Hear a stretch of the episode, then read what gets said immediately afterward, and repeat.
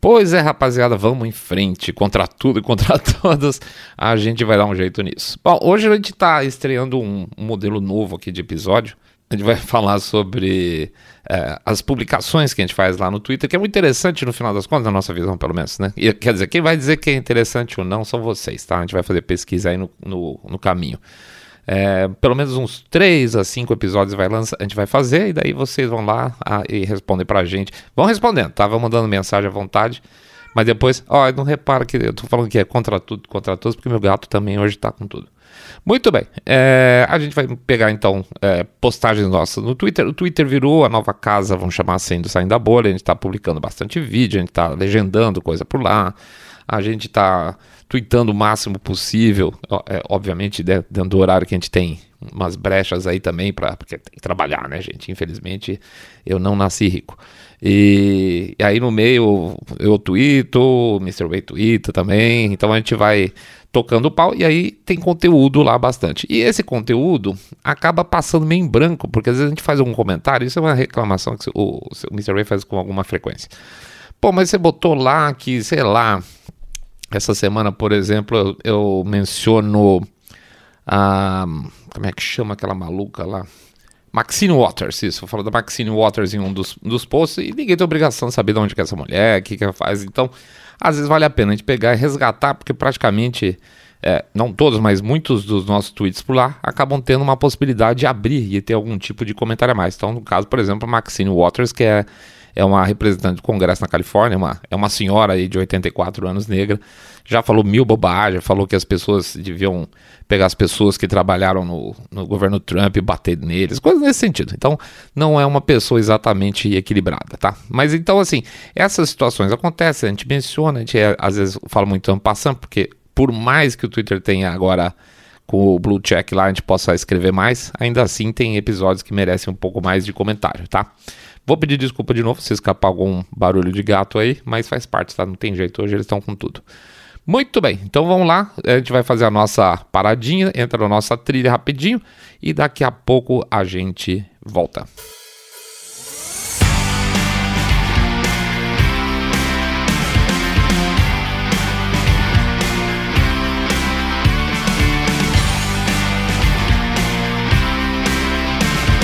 Comentando o Twitter.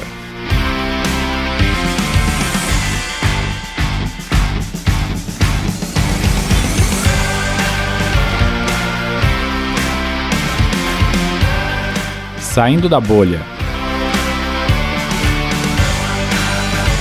Menos notícia, mais informação para você. Muito bem, então, vamos voltar aqui ao nosso bate-papo. A gente vai comentar então os tweets que a gente acha mais é, significativos da semana. É, em ordem cronológica, tá? A gente começa no dia 25, onde começa a semana, segunda-feira, e vai vindo até o dia de hoje. Eventualmente, se a gente tiver alguma mudança de data e não pegar uma semana completa, semana curta, mais comprida, mais curta não, né? Mas às vezes tem uma semana que, por exemplo, sei lá, Começou na segunda, porque virou mês. É, na segunda. Começou na, no domingo, que virou mês e tal. A gente vai, é, a gente vai dar umas esculhambadas de vez em quando, não vai ficar certinho sete dias, tá? Mas em princípio é mais ou menos por aí. É o tweet da semana. Muito bem, o primeiro tweet que a gente queria comentar é daquele. para quem não. A gente vai deixar todos. Ah, isso eu acho importante. Deixa eu comentar isso aqui. Tem muita gente que fala, pô, se eu sair da bolha, falta fonte. É verdade, tem muito, muito episódio nosso que a gente gostaria de botar uma série de fontes para vocês no final do episódio, tá? Isso lá no Saindo da Bolhão. É...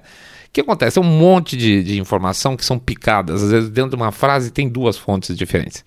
E isso tá um trampo do caramba, viu, gente? A gente, a gente gostaria, acha que deveria ter, é uma demanda válida das pessoas, mas a gente, infelizmente, não tem tempo de resgatar tudo que a gente já ouviu fala: Puxa vida, eu sei dessa história, eu sei que ela aconteceu, eu sei que o político tal fez tal coisa. Tá lá no nosso arquivo em algum lugar, mas parar, procurar, é, classificar, botar na ordem de citação é muito complicado. E a gente, infelizmente, não tem esse tempo. A vantagem que a gente vai ter fazendo os tweets é isso: que muitas vezes o tweet que a gente coloca é, lá no Twitter, evidentemente, é, eles já são a própria notícia. A gente faz o, geralmente um print da notícia com tradução no Chrome em português, para ficar português, tá? Por isso que às vezes a tradução fica meio porca. Não é culpa nossa, é culpa, culpa do Chrome. É, e aí a notícia é de fato, e às vezes essa notícia de fato ela vale um comentário a mais, além daquilo que a gente conseguiu escrever naquele determinado momento, tá? Então, essa é mais uma vantagem que a gente vai fazer um episódio onde as fontes estão é, nos links, que aí sim, esses links desse tweet a gente vai botar para vocês no YouTube ou no, no Rumble, tá? Vai estar tá tudo separadinho, beleza? Muito bem, vamos frente. Primeiro tweet, então, é do dia 25 do 7, é um rabino que faz uma. tá sentado lá num. num... Espera só um pouquinho que meu gato tá me chamando.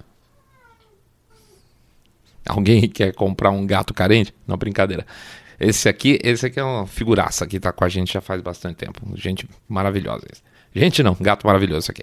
Mas vamos lá, ele tava falando do Rabino, ele tá sentado lá num balcão, lá dentro de uma, de uma área de palestra, e ele tá comentando uma coisa muito importante que é a, a, a, surpresa que ele tem pelo fato das pessoas é, assumirem de maneira tão aberta aquilo que é imposto para elas a partir de diretrizes de governo. Então o governo fala alguma coisa e as pessoas automaticamente aceitam e repetem. Isso a gente viu com uma simplicidade incrível, assustadoramente é, bem colocada, bem, bem trabalhada na época da pandemia, né? Onde as pessoas, o governo falava assim, não saia de casa, morra de fome, e as pessoas não saíam de casa, morriam de fome, basicamente. Eu, essa semana, estava conversando com um motorista de táxi na, na vinda aqui para casa, e eu estava comentando o, o fato da, da gente, na época, é, ter, ter uma, uma moça que trabalhava aqui duas vezes por semana, e a gente, quando, quando falaram, olha, não pode, não pode mais sair, não pode nada, a gente falou, ó, você fica em casa, mas ele vai continuar te pagando, obviamente. E aí eu sei que deu um pau enorme, assim, outros membros familiares aqui, porque, sei lá, tava dando mau exemplo de alguma forma. É, mas sinto muito, né? A pessoa, já que está estabelecida que é uma pessoa, não, não foi ela que se recusou a trabalhar. É, é, por alguma razão externa, decidiu-se que ela não poderia trabalhar. Então eu tenho que continuar pagando essa pessoa para ela não morrer de fome, né? Porque eu continuo recebendo meu, meu trabalho pelo meu, meu, o meu dinheiro pelo meu trabalho, mas ela não. Então, não, ó, sinto muito, fica em casa aí chupando o dedo, é, come seus móveis e que depois, daqui a dois, três meses, a gente fala de novo. Não foi isso, no final das contas, a gente, depois de um mês, a gente mandou as favas, tudo, ela voltou a trabalhar com a gente. Mas teve, eu sei que muita gente passou uma dificuldade gigantesca, negócios foram fechados, etc e tal. E exatamente esse é o ponto que o Rabino fala, que é assustador o fato das pessoas aceitarem tão pacificamente certas coisas e o fato do governo ser o carrasco, geralmente, das situações, isso é muito sabido.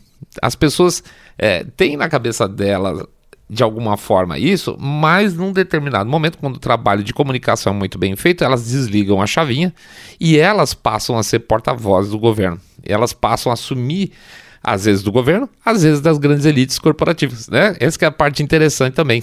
A, a grande empresa é, cria uma série de regras para as pessoas e as pessoas assumem. Então tá, um, nós estamos num momento muito interessante que foi, de certa, é, de certa forma, impulsionado e agora está sendo contestado graças à internet, inclusive. É, ele, o, vamos dizer, a internet teve papel nas duas pontas, isso aí, de empurrar as pessoas para essa ignorância coletiva, mas também para, num determinado momento, achar novas fontes de informação para fugir dessa ignorância coletiva. Mas suma, nós estamos num momento que é extremamente valioso se a gente for parar para pensar direitinho, e isso foi, foi colocado recentemente pelo Jordan Peterson também, e agora é, é tem esse vídeo desse, desse pastor, desculpe, esse rabino, que basicamente prova com todas as letras que o Holocausto ou qualquer, qualquer regime é, de força que teve é, sucesso no passado, pode falar até da China no começo, o, o, regime, o regime soviético, tem de certa forma um apoio popular gigante que passa a fazer o papel do Estado de denunciar, de perseguir, de matar, de pedir a prisão. A gente tá vendo aqui no Brasil hoje, né? Prende isso, prende aquilo, prende aquilo, mas prender o sujeito por quê? Ah, porque eu não gosto dele. Eu não gosto dele, então eu tenho que mais prender. Mas e a lei? Né? E, ah, dane-se a lei. Eu quero isso. Inclusive, hoje teve um tweet muito interessante mostrando um rapaz aí, é, num canal no YouTube comunista, que ele falando assim: não, não, não, a gente aqui da esquerda radical, a gente acha que certas pessoas não têm direito a opinião nenhuma, que coisa louca isso. E as pessoas, e assim, certas pessoas, um grande número de pessoas segue isso, fala: não, realmente não tem, não tem direito a opinião a nada, não, cala a boca e a opinião. O ponto que eu acho interessante, vou até fugir total aqui do, do tweet, propriamente de, por essa questão do, do tweet do comunista, é que a pessoa não percebe o seguinte, que quando ela fala que tal pessoa, por exemplo, no, era o caso do, do vídeo lá, o Bolsonaro não tem direito à opinião a nada, que foi o que ele falou exatamente, quem disse, né? E aí ele pode dizer o seguinte: não, existe, vamos dizer, uma verdade maior que diz que isso aqui é, é bom e que isso aqui é ruim. Ok. E se num determinado momento essa verdade começa a mudar e você começa a discordar dela? Você vai mandar perseguir todo mundo do Partido Comunista e mandar todo mundo calar a boca e começar a matar todo mundo porque você é um dissidente do Partido Comunista ou o PCdoB. Então, quando a pessoa fala que o João ou Pedro Carlos não tem direito a falar nada ou ter opinião nenhuma, na verdade ele não está apoiando essa, essa questão numa verdade de fora, ele está falando numa verdade própria.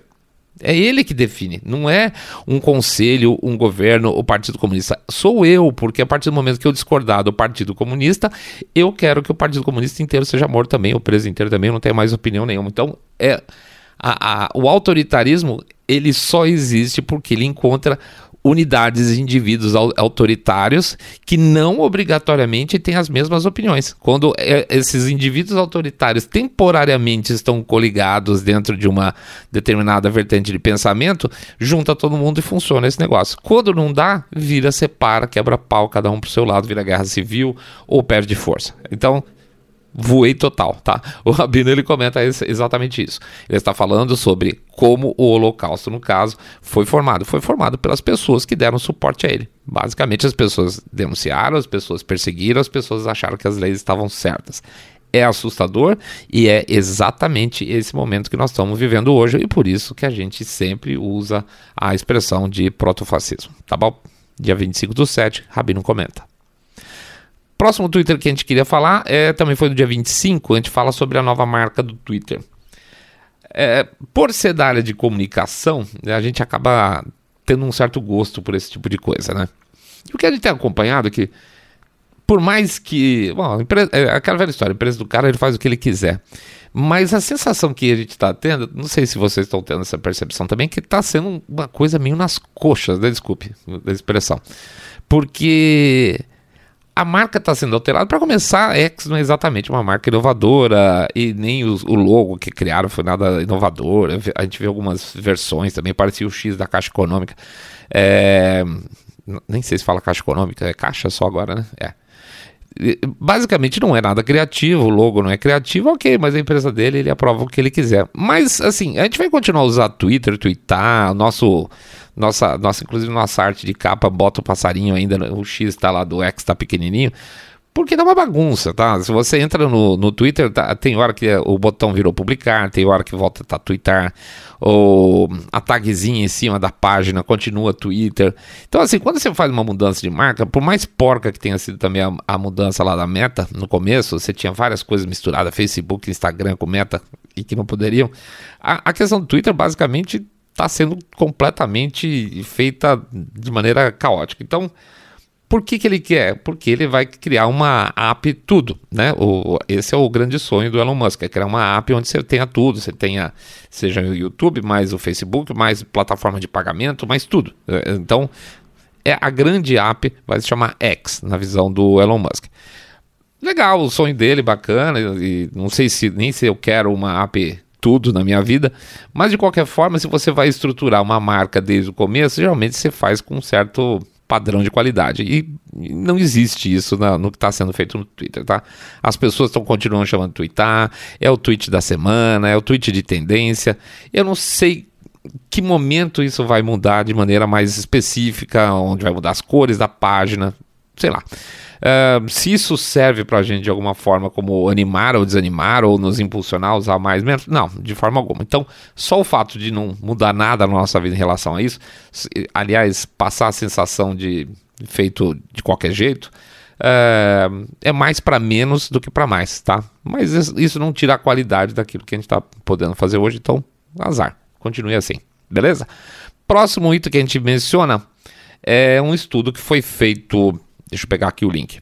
É um estudo que foi feito na Universidade de Stanford, a Stanford uh, Internet Observatory, tá? Encontrou 112 instâncias uh, conhecidas em 325 mil postagens no Mastodon sobre material com abuso infantil. Na verdade, com pornografia infantil. Está, a tradução está como abuso infantil. O que significa que, a partir do momento que o Twitter é, passou a perseguir essas, essas contas onde tinha pornografia infantil e, inclusive, é, negociação de material de, desse tipo, é, a turma fugiu e foi para onde tem é, mais público. Na verdade é isso, tá? Você poderia ir para vários lugares, você poderia abrir uma plataforma nova, mas você vai para onde você encontra mais coisas. Sempre que você tem um mercado, você procura o seu consumidor. É isso que acontece. E esse tipo de material tem um, um, público bastante específico, vamos chamar assim. E esse público específico está na rede social, onde essencialmente se encontra o perfil mais da esquerda americana. É, pois é. Ah, considera o seguinte: o Twitter era o QG desse material infantil antigamente, tá? Era onde estava o mais pesado de tudo, era no Twitter. E onde que eu, qual era uma das características do Twitter? A característica do Twitter era que era uma plataforma regida e é, reverenciada pela esquerda americana. Inclusive, alguns dos altos executivos tinham opiniões bastante estranhas com relação a esse problema, tá? Tinham posições bastante liberais. Tem o caso famoso da, da mãe que uh, foi encontrado imagens do filho deles, dela sendo distribuídas em, em redes dentro do, do próprio Twitter, uh, fotos, vamos chamar assim, que não deveriam estar sendo colocadas, né? Continuo tendo que medir um pouco as palavras, porque a gente está no YouTube, mas vocês entendem muito bem o que estou falando. E ela, ela entrou com um pedido lá no Twitter para que fosse re, re, removido esse tipo de material do filhinho dela. Filhinho, quando eu digo filho, não é filho de 18 anos, estou falando filho pequenininho, criancinha. E o Twitter falou que não, que isso aí não era contra a, as, o, as leis de uso, as regras de uso, perdão, do Twitter. Então, assim, se a cabeça do Twitter achava isso uma normalidade, a gente dá para ver o que, que, acontecia lá dentro. E quando acabou, eles foram para onde foi o público também do Twitter, que é para o Mastodon, tá? Então, tem uma correlação aí entre a, a, a, vamos dizer assim, o público de esquerda e o consumo desse material? Sinto muito, tem sim. E a prova disso é que o mercado encontrado foi dentro do próprio Mastodon, tá bom? Que ruim falar isso, mas é verdade. Muito bom. Próximo tweet que a gente menciona aqui, é... vou ler o tweet do dia lá, nós, eu, nós colocamos assim, esse aqui é do Mr. Bay. Nós estamos nos ferrando constantemente porque a quantidade de idiotas no mundo é uma coisa realmente surpreendente e porque os canalhas não têm mais vergonha de serem expostos como canalhas abrir mão da privacidade por 80 dólares ou participar de um movimento de tendência. Socorro, estamos lascados, os imbecis estão dominando o mundo com facilidade. Por que, que ele colocou isso? Por causa de uma notícia que ele, ele colou especificamente da CNN, mas teve várias, vários veículos divulgando, o tal do WorldCoin, né? E a notícia na CNN era que usuários fazem fila para escanear os olhos em um projeto de criptomoeda do criador do ChatGPT. Pois é, o criador do ChatGPT, que é o Sam Altman, que é uma figura inclusive bastante polêmica, vamos chamar assim, é, ele está desenvolvendo seu projeto lá de criptomoeda e a parte de identificação é baseada na leitura de dados biométricos dos olhos das pessoas lá. E para esse projeto entrar em andamento, existe uma promessa de um pagamento. Aqui na, na notícia da CNN, eles estavam falando de 80 dólares por mês, 80 dólares, já vi 40 dólares por mês, equivalente na moeda dele. Que aí você começa a girar a moeda. Mas de qualquer forma, a questão não é quanto a pessoa ganha ou o que é propriamente disso. É, o que a gente ficou muito surpreso e ficou, na verdade, chocado é ver a quantidade de pessoas que simplesmente dá uma banana gigantesca para sua privacidade, tá? O cara está infor tá informando dados nesse nível para trocar ou por estar tá no mercado de tendência ou porque quer 40 dólares por mês ou 80 dólares no total. É uma loucura. É, é, num nível assim que eu não vejo há muito tempo. E assim, o próprio Sam Altman lá no perfil dele no Twitter tava botando de fato as filas assim das pessoas todas animadas lá se preparando para escanear seus olhinhos e, e virar a cobaia financeira dessa turma aqui. É, considerando que a gente não conhece absolutamente nada, nada, absolutamente nada, não existe nenhum tipo de referência que seja sobre segurança no uso de dados pela equipe, pela empresa, pela OpenAI, qualquer coisa nesse sentido. Não tem nada, tá? Basicamente assim, ou é fé ou não é fé. Hoje, basicamente, é isso aí. É uma coragem fantástica que você está fornecendo seus dados é, dessa forma pro, pro cara em troca de participar de um experimento ou de ganhar 40 doleta. Essa turma, de certa forma, e eu concordo totalmente aqui com o Mr. Way, é a turma que está entregando a gente pro, pro bicho, né? É a turma que é a turma do Rabino lá atrás, que fala também que ele topa tudo, é, desde que seja alguma figura de poder ou que seja alguma figura de ligada, vamos dizer assim, à elite econômica da justiça ou qualquer coisa desse sentido. Ah, não, se é da OpenAI, deve ser honesto, deve ser bacana, não vão vender meus dados, não vão fazer nada com isso. É uma turma que vai cegamente. E essa turma que vai cegamente é muito grande. É extremamente grande e é extremamente perigoso. E é isso que a gente é, tem ficado um pouco assustado, porque assim, parece que quanto mais se fala do. Olha, gente cuidado, não abram demais, fiquem de olho, etc. Parece que mais gente está afim de entregar o pescoço para ser cortado. Outra notícia que a gente tem no dia 28 do 7. Essa aqui é uma notícia que também mudou bastante. A gente sempre fala também que a gente tenta evitar sair com notícia muito em cima da hora, mas não tem jeito, às vezes tem que colocar mesmo. A gente colocou que era um navio repleto de carros da Volkswagen. A notícia inicial que se tinha era que eram 3 mil carros que estavam embarcados num navio é, que estava na costa da Holanda, sendo transportados para o Egito, que eram carros da Volkswagen, sendo que desses carros da Volkswagen, 25 só eram um, elétricos. Posteriormente, a companhia de navegação avisa que não, não ia divulgar com a marca, então cai a história temporariamente de que era da Volkswagen. Depois apareceu que era da Mercedes da BMW. É, mas depois já falaram que já eram praticamente 500 carros desses que estavam sendo transportados elétricos para o Egito. Não sei se é muito, é muito carro para elétrico o Egito, deve ter algum, outra, algum, outro, algum outro destino isso aí. Enfim, esses carros foram embarcados em um navio e, esse, e um dos carros, certamente um dos carros elétricos, como de costume, aspas, uh, a bateria pegou fogo, tá?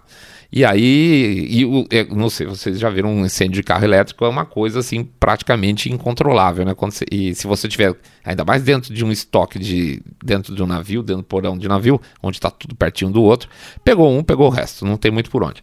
Ano anterior tinham tido aí sim 4 mil carros, que eram praticamente todos da Volkswagen, estavam indo para os Estados Unidos.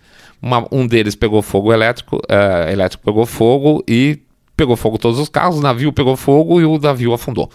Hoje estão fazendo a notícia aqui, eu não sei se, eles se o navio já afundou ou não, se eles conseguiram controlar parcialmente, mas o fato é que certamente o estoque todo deve ter ido para o saco essa altura já, porque já tem alguns dias essa história. De, eu, o que se coloca aqui são algumas coisas. Primeiro ponto: qual é o risco de você fazer o transporte por navio de carros elétricos? Hum. Se existe um risco grande desse, e significa, portanto, que se vai continuar o transporte por navio, significa que o seguro dessa coisa vai ficar muito alto e, consequentemente, vai ficar mais carro, carro elétrico ainda. Dois, de que as companhias de navegação vão começar a torcer o nariz para isso aí. Três, uh, um ponto muito importante que tem levado, o pessoal tem levantado a bola é o seguinte: independente aqui nem tanto aqui no Brasil, mas lá na Europa principalmente, você tem muito, uh, muitos ferries transformando, transformando, transferindo carro de lá para cá, mas carro, eu já comprei, vamos supor, comprei um Tesla. E eu moro na Dinamarca, eu estou indo para Suécia. Tem um ferry para atravessar de um lado para o outro, ou numa ilha ou de uma cidade para outra, tá? Esse transporte por, por balsa, vamos chamar assim, que a gente chamaria aqui no Brasil, é muito comum na Europa. E aí eu fico pensando, e a turma fica levantando bola, hum, mas será que é, vai ser bom continuar a permitir trans, é, transportar carro elétrico? Né? Porque pensa, você tem mil, duas mil, três mil pessoas dentro de um ferry desse, com um monte de carro dentro. Um pegou fogo, meus amigos, foi todo mundo pro mar, tá? muito perigoso e tem gente falando assim, olha, eu acho que tem que ser proibido transporte é, de carro elétrico por ferry, o que detonaria de vez também o mercado que já não está nada bom, tá? O, as vendas de carro elétrico estão caindo é, num nível bastante assustador por causa de preço e por causa também dos preços da energia, tá? Então você começa a ter mais um problema pela frente desse tipo de transporte que tem sido de verdade enfiado goela abaixo das pessoas. Ah, se eu sair da bolha, mas será que, poxa, sendo mais seguro e tendo uma matriz de produção de energia mais limpa, não pode vir a ser um negócio legal? Pode, pode vir a ser um, uma coisa super legal. Não tenho nada contra nenhuma tecnologia nova tá? Nada, absolutamente nada. Acho carro híbrido até bacaninha. É, não teria, mas acho bacaninha. Mas assim, se, se, se, eu vou comprar uma coisa que eu não tenho condição de carregar, eu moro num prédio em São Paulo onde não tem onde carregar o carro elétrico. Então, se, se começar a se enfiar do goela abaixo das pessoas que comprem carro elétrico e elas não têm nem como carregar o carro na garagem delas, fica meio complicado, né?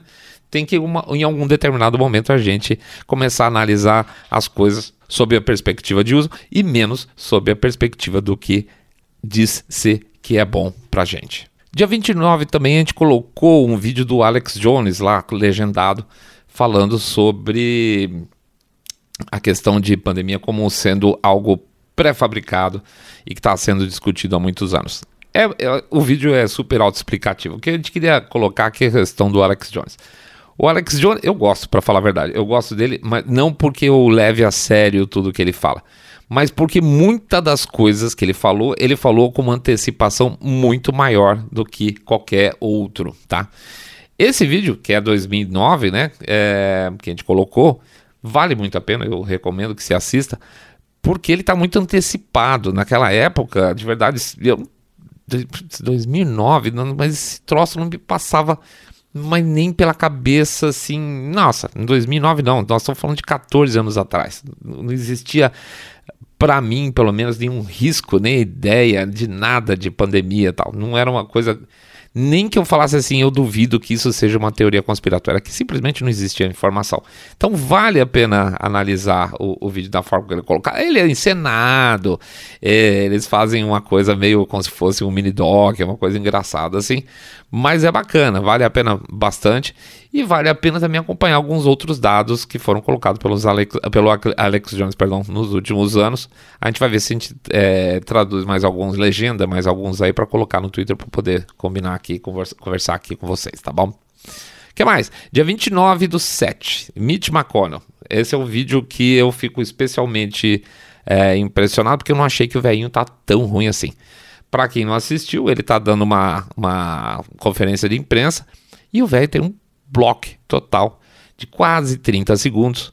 Termina os 30 segundos, vem um assessor ou um, alguma pessoa lá do Congresso, fala no ouvido dele, o senhor quer falar mais alguma coisa? Ele, ele fica constrangido, é, aí ele acorda, vamos chamar assim, fica constrangido, fala: Não, não quero mais. Já amparam o velho, tiro ele da jogada. Você vê que a cara todo mundo tá meio assustado com a coisa.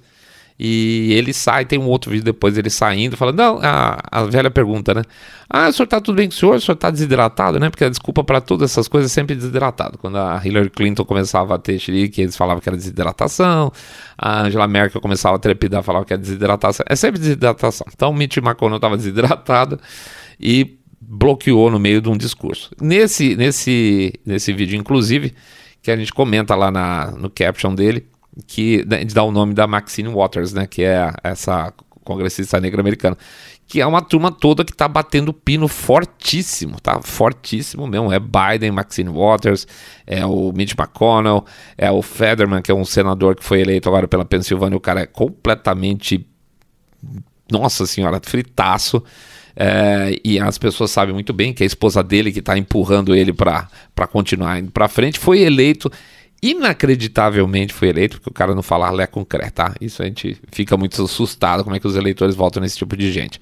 E esse tipo de gente que tá batendo o pino é legal, é legal porque geralmente quem bate o pino, obviamente, não é o cara que controla a situação. Né? Ele é controlado, ele é, uma, ele é só uma imagem controlada por uma terceira parte.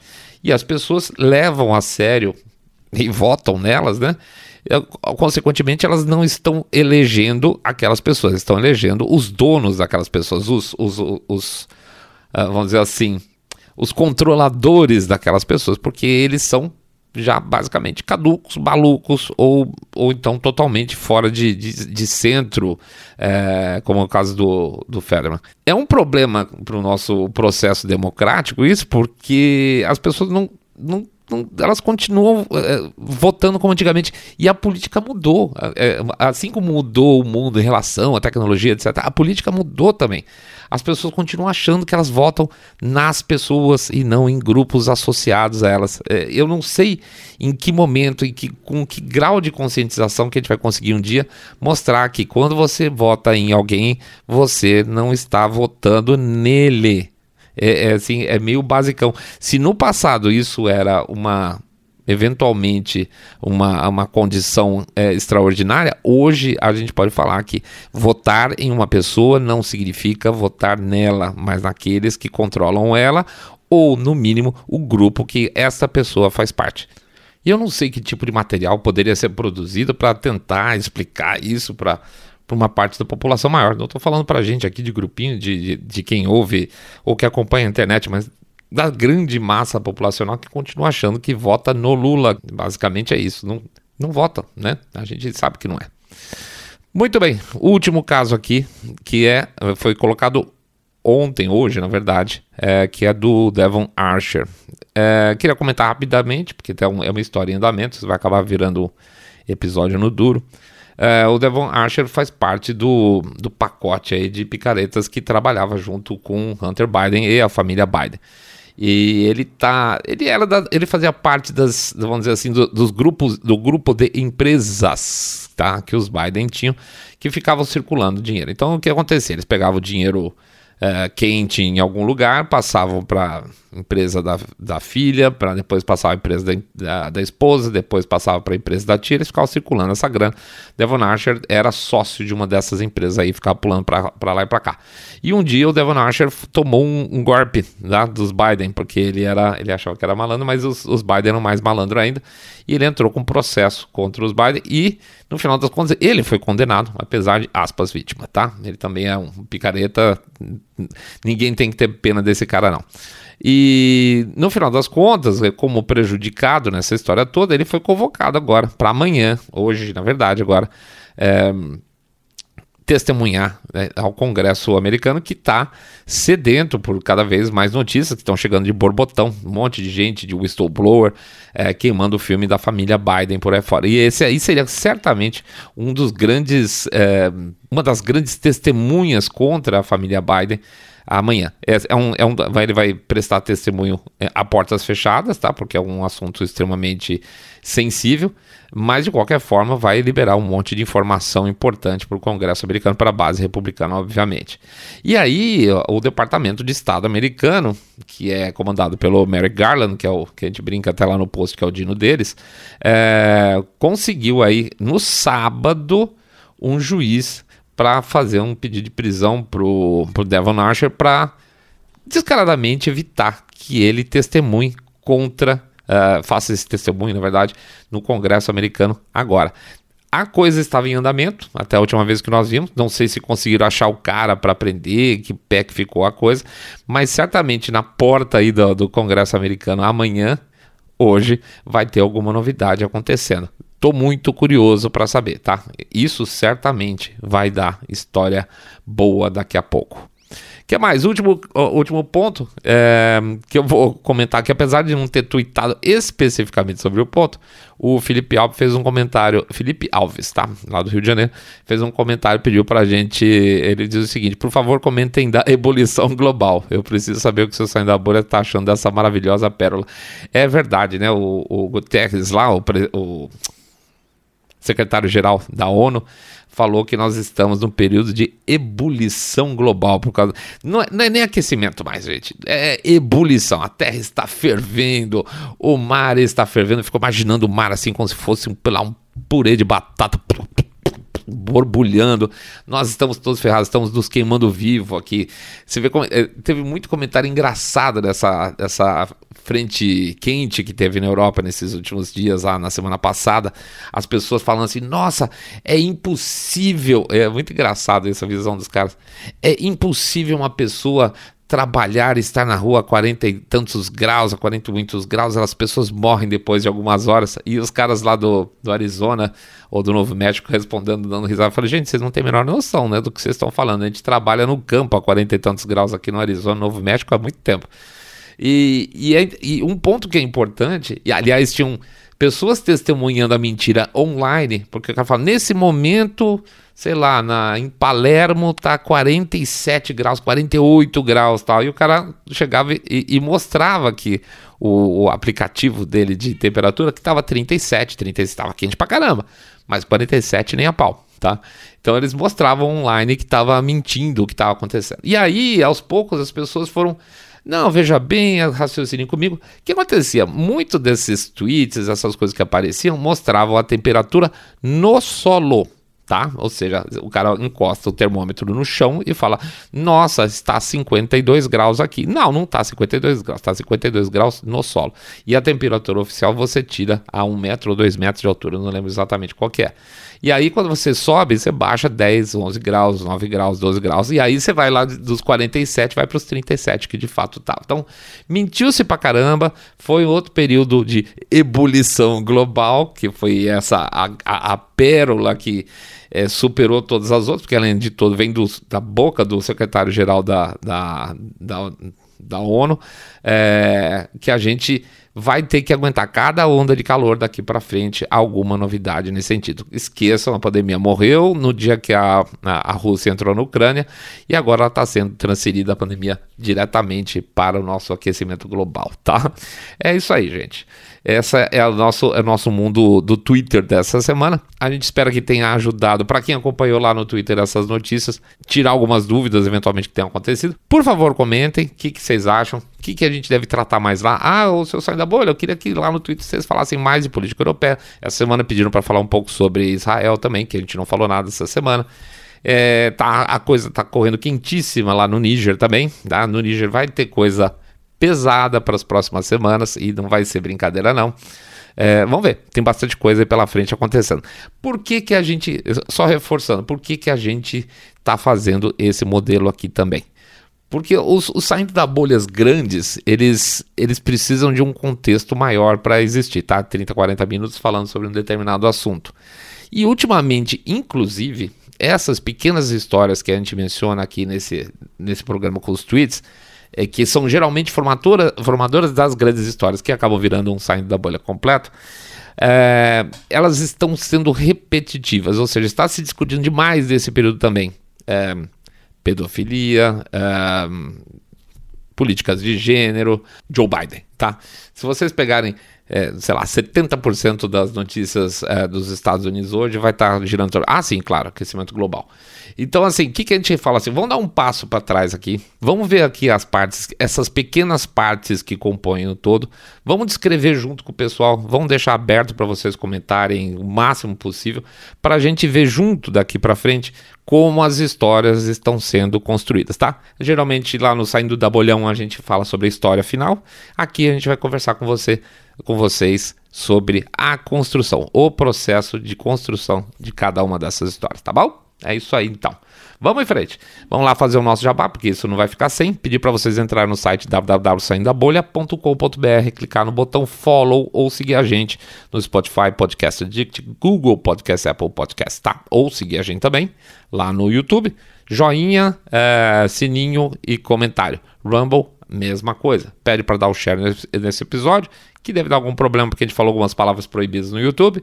E fazer também, por favor, o boca a boca sarado, pedindo para vocês contarem para seus amigos vocês estão acompanhando o podcast Cabeça Direita Limpinho Supimpa, que detesta, abomina politicamente correto. O que mais? A gente vai pedir para vocês não esquecerem, final do mês, acabando o mês, está entrando o mês novo, o nosso Pix. É, o nosso Pix é super importante, gente. Vamos lá. 1, 2, 5, 10. 10 milhões de reais, pingado não é seco ou um real por episódio, que também ajuda pra caramba. Tem a nossa, uh, nosso, nossa plataforma de doação, o Apoia-se, onde vocês podem entrar lá e fazer um, uma doação recorrente, tá? Via cartão de crédito. apoia.se barra saindo da bolha, apoia.se barra saindo da bolha. Que mais? Muito bem, tem o nosso. Ah, sim, puxa vida, eu esqueço que é coisa nova, né? Tem também a nossa parceria com a ExpressVPN, tá? Se vocês estão procurando um serviço de VPN para fugir aí do zóio comprido do Estado, considera, por favor, passar lá na ExpressVPN e ver os planos de pagamento dele, que são muito bons, tá? São, são uma super empresa conceituada. ExpressVPN barra saindo da bolha. ExpressVPN, opa, falei errado. ExpressVPN.com barra saindo da bolha. É isso aí. Um monte de jabá, mais uns, eu acho que uns 10, 15 dias a gente vai lançar um endereço novo, chama, vai chamar loja Saindo da Bolha. No, na loja Saindo da Bolha a gente vai, vai botar tudo junto, tá? Vai ter é, link da ExpressVPN, link do Apoia-se, o nosso Pix, é, vai ter outras formas de doação, vai ter venda de camiseta, é, boné, vai ter uma, uma coisa bem legal para vocês, vocês vão dar uma olhadinha. Vai ter um lugar para vocês poderem também é, se cadastrarem para receber a newsletter para a gente poder avisar. Tem muita gente que fala, exemplo, poxa, precisava ter receber um e-mail para lembrar os programas porque as plataformas respondem você. É verdade. E a gente tinha durante um tempo, mas o Twitter tirou de serviço esse sistema de e-mail e nós ficamos de pedal aqui tá? Então agora vai ter, vai ter de novo lá, vai ser a lojinha do Saindo da Bolha, vai ter um monte de jabá lá para vocês escolherem se querem comprar, se querem contratar, se querem mandar pix, vai ter um monte de coisa legal, beleza? É isso aí. Grande abraço para todo mundo. Semana começando com toda a força, hein, gente? Vamos, fiquem de olho aí lá no Congresso Americano que vai ter ter bomba explodindo para tudo quanto é lado. Grande abraço para todos, fiquem todos muito, muito mais super, super bem.